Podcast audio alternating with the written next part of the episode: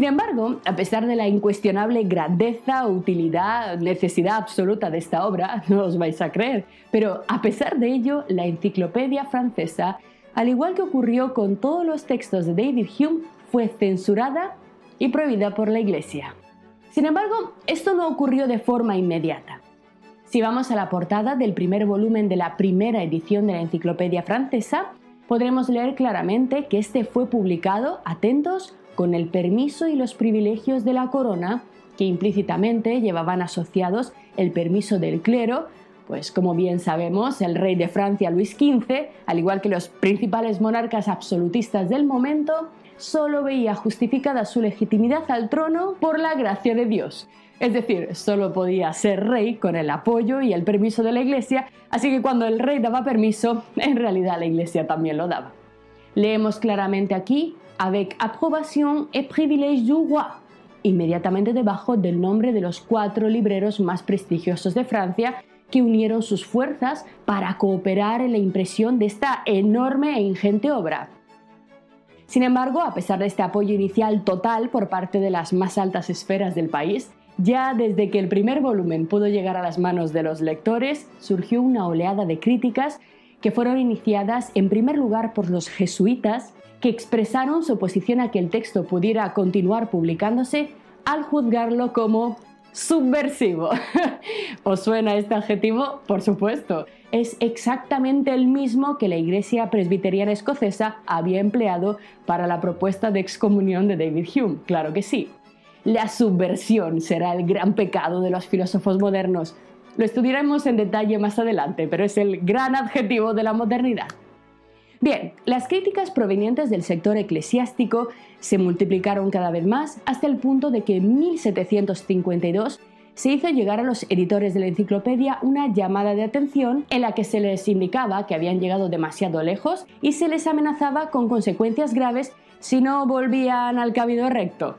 Pero como nuestros enciclopedistas no pusieron nada de su parte para volver a ese camino, en 1759 se suprimieron todos los privilegios reales de la enciclopedia y en 1771 se prohibió su impresión, publicación y venta oficial en toda Francia.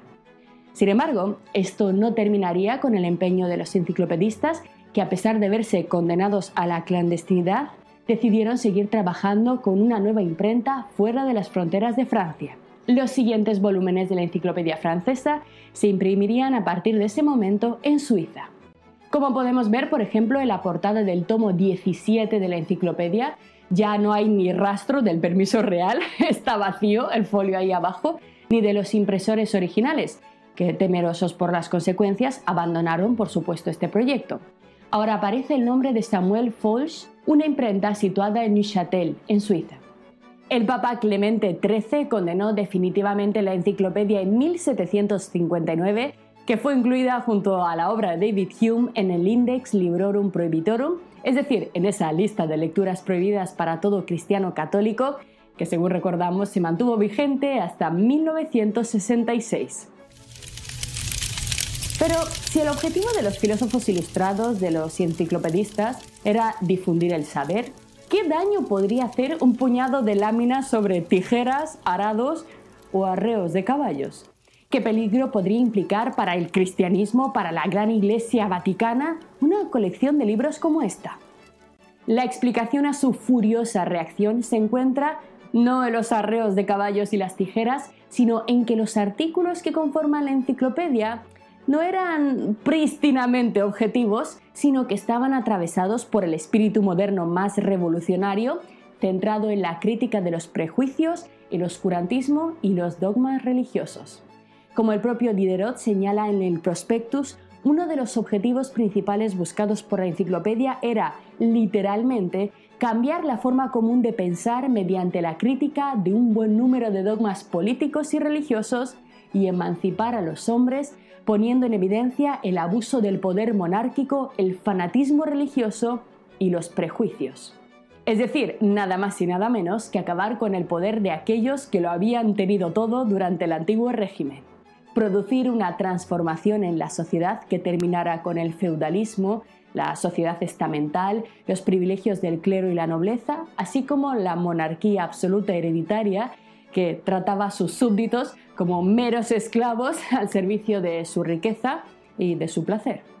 Es fácil, ¿verdad?, comprender ahora las razones de esta censura y aún más importante, cómo el desarrollo de las ciencias y la tecnología en la Europa ilustrada vino acompañado además por una durísima crítica filosófica del poder, el conocimiento y la moral a una escala absolutamente desconocida hasta entonces, de la que participó intensamente David Hume y sin cuyo estudio es imposible comprender en toda su dimensión la gran transformación cultural de la modernidad que desembocaría, por supuesto, en la edad contemporánea.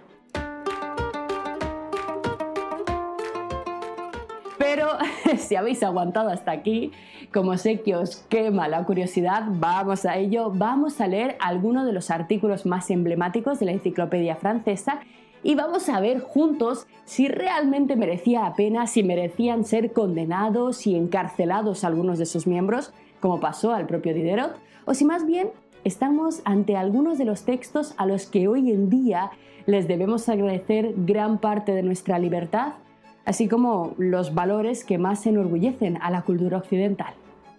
El primer artículo que vamos a leer, la primera entrada de este diccionario enciclopédico, es intolerancia. Vamos a ver qué nos dicen los enciclopedistas sobre qué es eso de la intolerancia. La palabra intolerancia suele referirse a la pasión salvaje que nos induce a odiar y a perseguir a los que están equivocados o no piensan como nosotros, pero conviene que distingamos entre dos tipos de intolerancia, la eclesiástica y la civil. No olvidemos que estamos en la época de las grandes guerras de religión producidas a raíz de la reforma y la contrarreforma. Lo hemos estudiado en nuestro curso del Renacimiento. A mediados del siglo XVI, la Iglesia católica se extendió dando lugar a la Iglesia protestante, es decir, todo un movimiento crítico contra eh, la actitud del Vaticano contra la actitud de la Iglesia Católica, que rompió el cristianismo en dos, que rompió por tanto los estados europeos en dos y que inició unas larguísimas y muy sangrientas guerras de religión. Así que nos dice la enciclopedia que debemos distinguir entre dos tipos de intolerancia, la eclesiástica y la civil. La intolerancia eclesiástica consiste en considerar como falsas todas las religiones que no sean la propia. La intolerancia civil consiste en cortar las relaciones con todos aquellos que piensan distintos sobre Dios o que siguen cultos diferentes. En los peores casos se llegan a emplear métodos violentos. Lo hemos visto. En la época en la que estamos todavía se enviaba a la gente a la cárcel. Si decía públicamente que no creía en Dios, se les ahorcaba e incluso se les quemaba. En los peores casos, por tanto, se llegan a emplear métodos violentos. Y a continuación, es precioso, los enciclopedistas nos van a ofrecer todo un conjunto de citas de extractos de la Biblia, es decir, van a usar la propia visión del cristianismo para hacer ver a los cristianos que el modo de actuar de la Iglesia en esa época era inaceptable, era impropio del verdadero cristiano. Fijaos, tomando citas de la Biblia. Nos dice, bastaría con leer unos párrafos de las Sagradas Escrituras o de los padres de la Iglesia para darse cuenta de lo equivocados que están los intolerantes. En un sentido moral, estos son malos, son unos pésimos cristianos y unos ciudadanos peligrosos y escasos de luces. La mente solo puede captar, atentos aquí, lo que ha reconocido antes como verdadero. No puedes obligar a alguien a creer si no ha tenido una evidencia clara, si no entiende que eso que tú le estás intentando enseñar es verdadero. Así que la mente solo puede aceptar lo que ha reconocido como verdadero y el corazón solo puede amar lo que le parece bueno. Ejercer la violencia contra un hombre para que reconozca aquello de lo que no está convencido apenas sirve para convertirlo en un hipócrita o en un mártir. Da igual si es fuerte o valiente, experimentará la injusticia de la persecución y nunca, nunca se recuperará del odio hacia sus perseguidores. Por tanto, esta actitud de intentar convencer por la violencia a los demás de tus propias creencias, lo único que genera es más violencia, mal para la sociedad, estás destruyendo la felicidad de los hombres. Y nos dicen, solo hay tres medios legítimos para propagar una fe, la educación, la persuasión y la oración. Convencer a la gente o la propia meditación. Cualquier medio que provoque el odio, la indignación o el desprecio deberá considerarse como impío. Este giro es maravilloso. Se acusaba en esta época, la iglesia acusaba de impiedad a los ateos, y ellos están diciendo que el verdadero impío no es el ateo, que no hace nada ni mata a nadie, sino que simplemente se esconde. El verdadero impío es el que propaga el odio, la indignación y el desprecio. Eso es impiedad. Cualquier medio que azuza las pasiones y excita los intereses de los estamentos es impío. Cualquier medio que afloja los lazos naturales entre padres e hijos y entre hermanos y hermanas es impío. Cualquier medio que dice que un padre debe odiar a su hijo por no creer en lo que él cree es impío. Cualquier medio que levanta las naciones en armas y que invita a regar la tierra de sangre es impío. Es impío coaccionar la conciencia.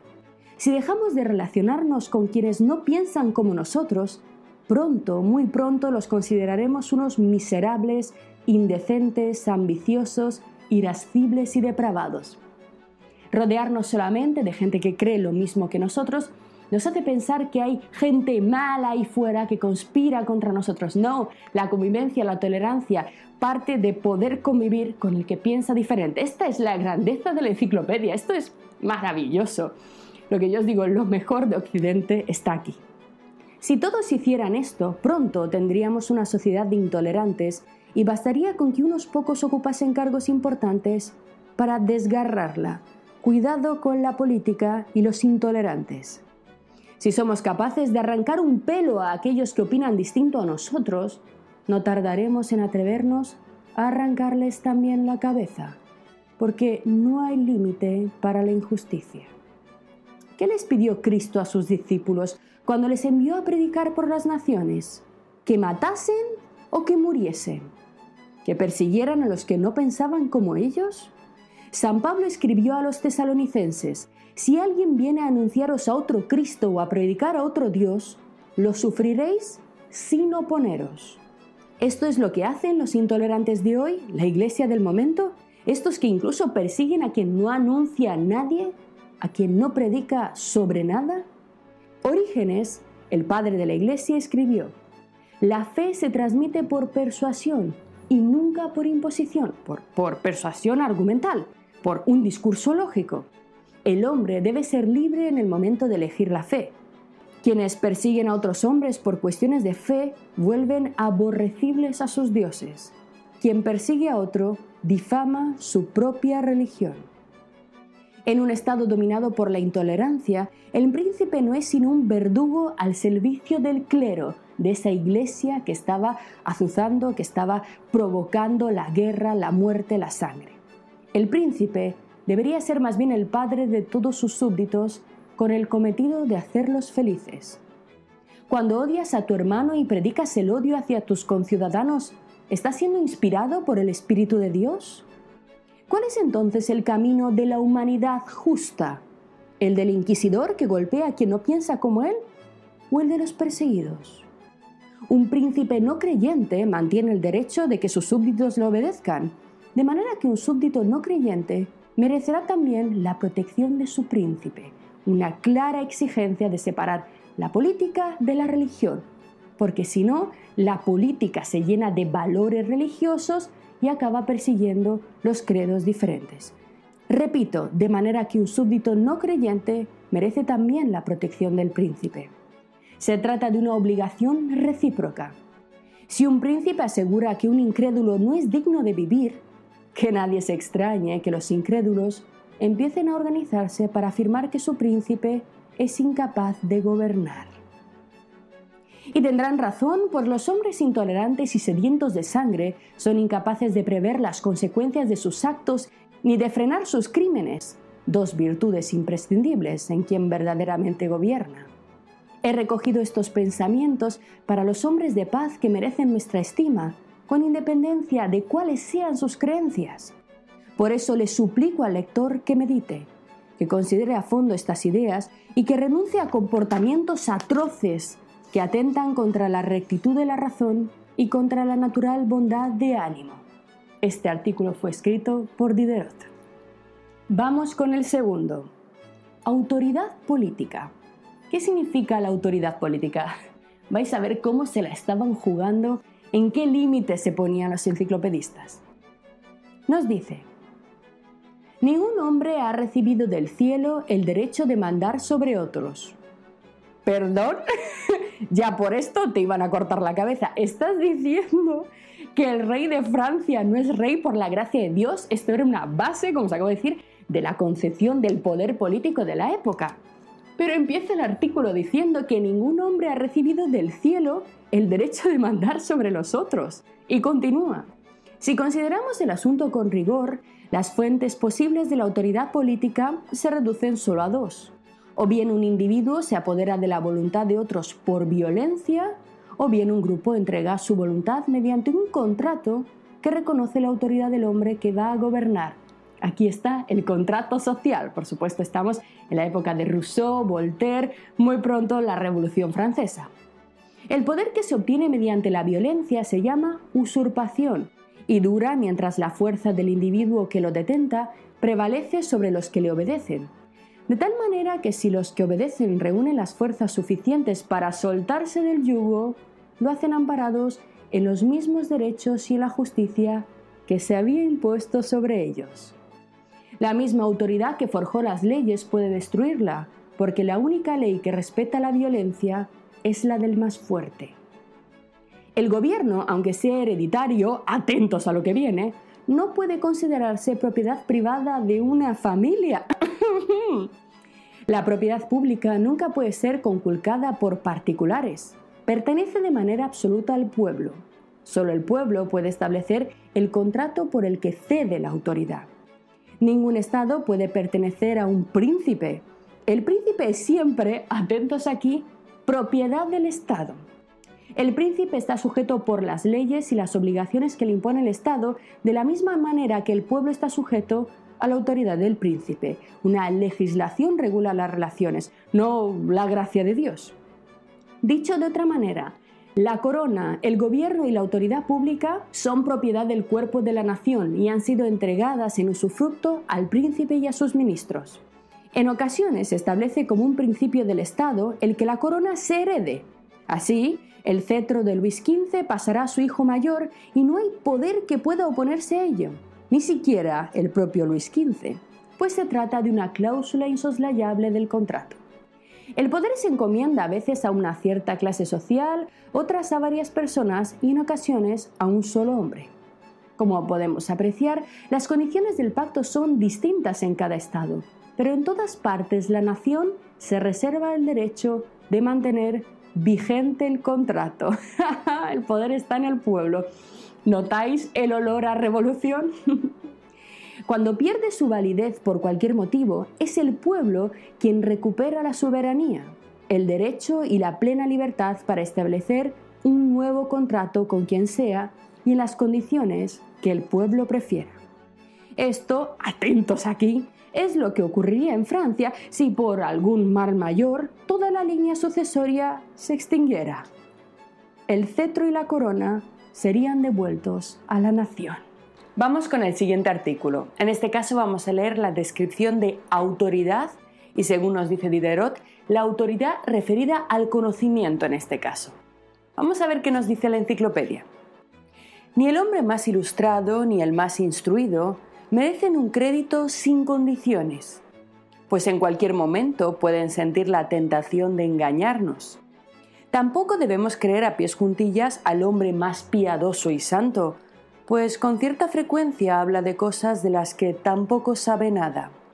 Tampoco debemos ceder nuestra credulidad a la reputación, pues la reputación no es garantía de nada y demasiadas reputaciones se sostienen sobre una confabulación de intereses. ¿Qué importan el tono o un énfasis particular mientras los argumentos se ajusten a la lógica y desemboquen en la verdad? Es irrelevante si un argumento es de Aristóteles o de cualquier otro, lo importante es que el silogismo sea intachable. ¿De qué sirven las citas eruditas cuando lo que se dirime depende únicamente del testimonio de la razón y de los sentidos? Los nombres de los escritores prestigiosos solo sirven para deslumbrar al pueblo llano, engañar a las mentes lisas y proporcionar algo de conversación a las personas medio instruidas. El pueblo, que admira todo lo que no entiende, siempre cree que aquel que habla más y con menos naturalidad es el más inteligente. Quienes carecen de una mente lo bastante amplia para pensar por sí mismos quedan satisfechos rumiando ideas ajenas y puestos a escoger, eligen las que están asociadas a los nombres más famosos. Las personas cultivadas de manera insuficiente consideran el silencio o la modestia como un síntoma de ignorancia y van recogiendo citas de aquí y de allí hasta convertirse ellos mismos en depósitos vivientes de conocimiento prestado, ¿no? Los citadores de nombres, los citadores de frases célebres que son sin embargo incapaces de explicarnos nada más acerca de ese autor o del significado de esa frase, ¿no? Colecciones de nombres, colecciones de imágenes que en realidad no tienen nada detrás. No estoy diciendo tampoco que la autoridad sea absolutamente inútil en las ciencias, pero debe servir para reclamar nuestra atención, nunca para dirigir el proceso del conocimiento. Esto es importantísimo en realidad no nos podemos quedar simplemente en las interpretaciones de los historiadores, de los grandes intérpretes. Tenemos que hacer el ejercicio de leer por nosotros mismos. Así que la autoridad solamente nos puede reclamar nuestra atención. Un libro que nos hace interesarnos por primera vez en la vida en la filosofía o en la ciencia, etcétera, etcétera pero no tenemos que plegarnos solamente a esas autoridades, sino que éstas nunca deben dirigir el progreso de nuestro conocimiento, tenemos que ser nosotros mismos los que nos encarguemos de esto. Así que los que citan a otros constantemente y que nunca han leído un libro original, que se basan, que se apoyan, que se aseguran siempre ideas ajenas, en realidad no están llevando correctamente el proceso del saber y del conocimiento. No debemos volver a permitir que la autoridad se apodere de lo que pertenece a la razón. La razón es una antorcha cuya llama encendió la naturaleza para iluminarnos. Y la autoridad no es más que un bastón tallado por la mano de los hombres. Qué bonito esto, ¿no? Vamos a repetirlo. No debemos volver a permitir que la autoridad se apodere de lo que pertenece en verdad a la razón la razón es una antorcha cuya llama encendió la naturaleza para iluminarnos, y la autoridad no es más que un bastón tallado por las manos de los hombres, útil para apoyarnos en momentos de flaqueza mientras avanzamos por el sendero que nos indica la razón. Los que dirigen sus estudios según las indicaciones de la autoridad se parecen atentos a estas personas ciegas que solo pueden caminar apoyados en otro. Si el guía es malo, terminan andando por caminos equivocados. Uno puede pasarse años andando y andando y terminar cansado y aburrido, sin haber dado un solo paso por el auténtico camino del conocimiento. ¿Qué razón? Si el guía es hábil, en cambio, quizá recorra mucho trecho en poco tiempo, pero no habrá logrado asimilar las bellezas del camino ni tendrá la menor garantía de llegar algún día a la meta. Imagino a los hombres que no quieren desarrollar sus propias ideas, que avanzan siempre guiados por los pensamientos de otros, como a niños, como a niños cuyas piernas nunca se robustecen lo suficiente como para sostenerlos en pie, o como a esos enfermos que jamás superan la convalecencia ni vuelven a dar un paso sin apoyarse en el brazo del enfermero. Y vamos al artículo filósofo. Vamos a ver cómo definen los enciclopedistas la nueva imagen del filósofo moderno. ¿Es esa persona que se encierra en un castillo y se dedica en solitario a estudiar sus metafísicas ideas? ¿O tiene que empezar a hacer una cosa diferente si no quiere acabar en el saco de las supersticiones, de la magia negra, de los locos, de los que solo cuentan cuentos vacíos? El filósofo en la modernidad también se tiene que reformar a sí mismo, tiene que buscar un papel activo útil y práctico para su propia sociedad. Interesantísimo. Vamos a por ello. Nos dice Diderot, la razón es para el filósofo lo que la gracia para el cristiano. La gracia determina al cristiano a actuar, la razón determina al filósofo. El filósofo forma sus principios sobre infinidad de observaciones particulares. El pueblo, en cambio, adopta principios sin pensar en las observaciones que los producen. Cree que la máxima, que un principio, que un dicho, que una verdad existe, por así decir, por ella misma. Pero el filósofo toma esa máxima desde su fuente, la examina en su origen, conoce su verdadero valor y, atentos aquí, la usa solo como le conviene. De este conocimiento de que los principios solo nacen de las observaciones particulares, el filósofo concibe el aprecio por la ciencia de los hechos. Le gusta aprender sobre los detalles y todo lo que no se puede adivinar. Así considera como máxima muy opuesta al progreso de las luces del espíritu limitarse a la sola meditación y creer que el hombre saca la verdad solo de su propio fondo, de su propio interior. Aquí está citando por supuesto a Agustín de Hipona, la verdad reside en tu interior, no salgas ahí fuera, está claramente contraponiéndose a una de las grandes máximas del pensamiento medieval. Para los medievales toda verdad estaba dentro del ser humano porque Dios la había puesto, en el caso de los elegidos, dentro del alma humana, así que la meditación, el recogimiento hacia adentro era lo que nos podía llevar a contactar con Dios, la verdad. Mientras que los modernos, como podéis ver, el cambio es clarísimo, hay que intentar entender lo que está pasando aquí. Los modernos van a insistir en que hay que salir fuera de la meditación, mirar al mundo, eso es la ciencia, transformar el mundo. La verdad no es para el filósofo una amante que corrompe su imaginación y que cree encontrar fácilmente por todas partes, no. El filósofo se contenta con poder desenredarla donde pueda verla. No la confunde la verdad con la verosimilitud. Toma por verdadero lo que es verdadero, por falso lo que es falso, por dudoso lo que es dudoso y por probable solo lo que es probable. Hace más, y he aquí una gran perfección del filósofo, y es que cuando no tiene motivos para juzgar, permanece indeterminado. Si no sé acerca de algo, si no tengo criterio, me callo, no opino. El filósofo. El espíritu filosófico es, por tanto, un espíritu de observación y precisión, que relaciona todo con sus verdaderos principios. El ser humano no es un monstruo que deba vivir solo en los abismos del mar o en el fondo de un bosque. Las simples necesidades de la vida le obligan al comercio con los demás, y en cualquier estado en el que se encuentre sus necesidades y su bienestar le comprometen, le obligan a vivir en sociedad. Así la razón le exige que estudie y que trabaje para adquirir cualidades sociales. ¡Oh, Dios mío! Los filósofos no son esa gente que está completamente apartada del mundo leyendo sus libros antiguos, sino que además de ser racional, de estudiar, tiene que adquirir habilidades sociales, saber comunicarse y además, sobre todo, no ser un misántropo preocuparse por su sociedad, no darla por perdida, no decir, ah, el mundo es una mía, se va a acabar pronto, el mundo está completamente acabado, no hay nada que hacer, todo es corrupción, todo es desgracia y yo por tanto me olvido del mundo. No, hay que asumir lo que está pasando y activamente intentar colaborar a mejorarlo, a cambiar las cosas. Nuestro filósofo, atentos, no se siente un exiliado en este mundo. No cree estar en país enemigo, quiere gozar como sabio gestor de los bienes que el mundo le ofrece, al igual que la naturaleza. Quiere encontrar placer con los demás, con los demás seres humanos, y para encontrarlo es necesario, atentos, actuar. Así busca adecuarse a aquellos con quienes el azar o su elección le hace coincidir y busca al mismo tiempo aquello que le conviene. Es un hombre honesto que quiere agradar y hacerse útil.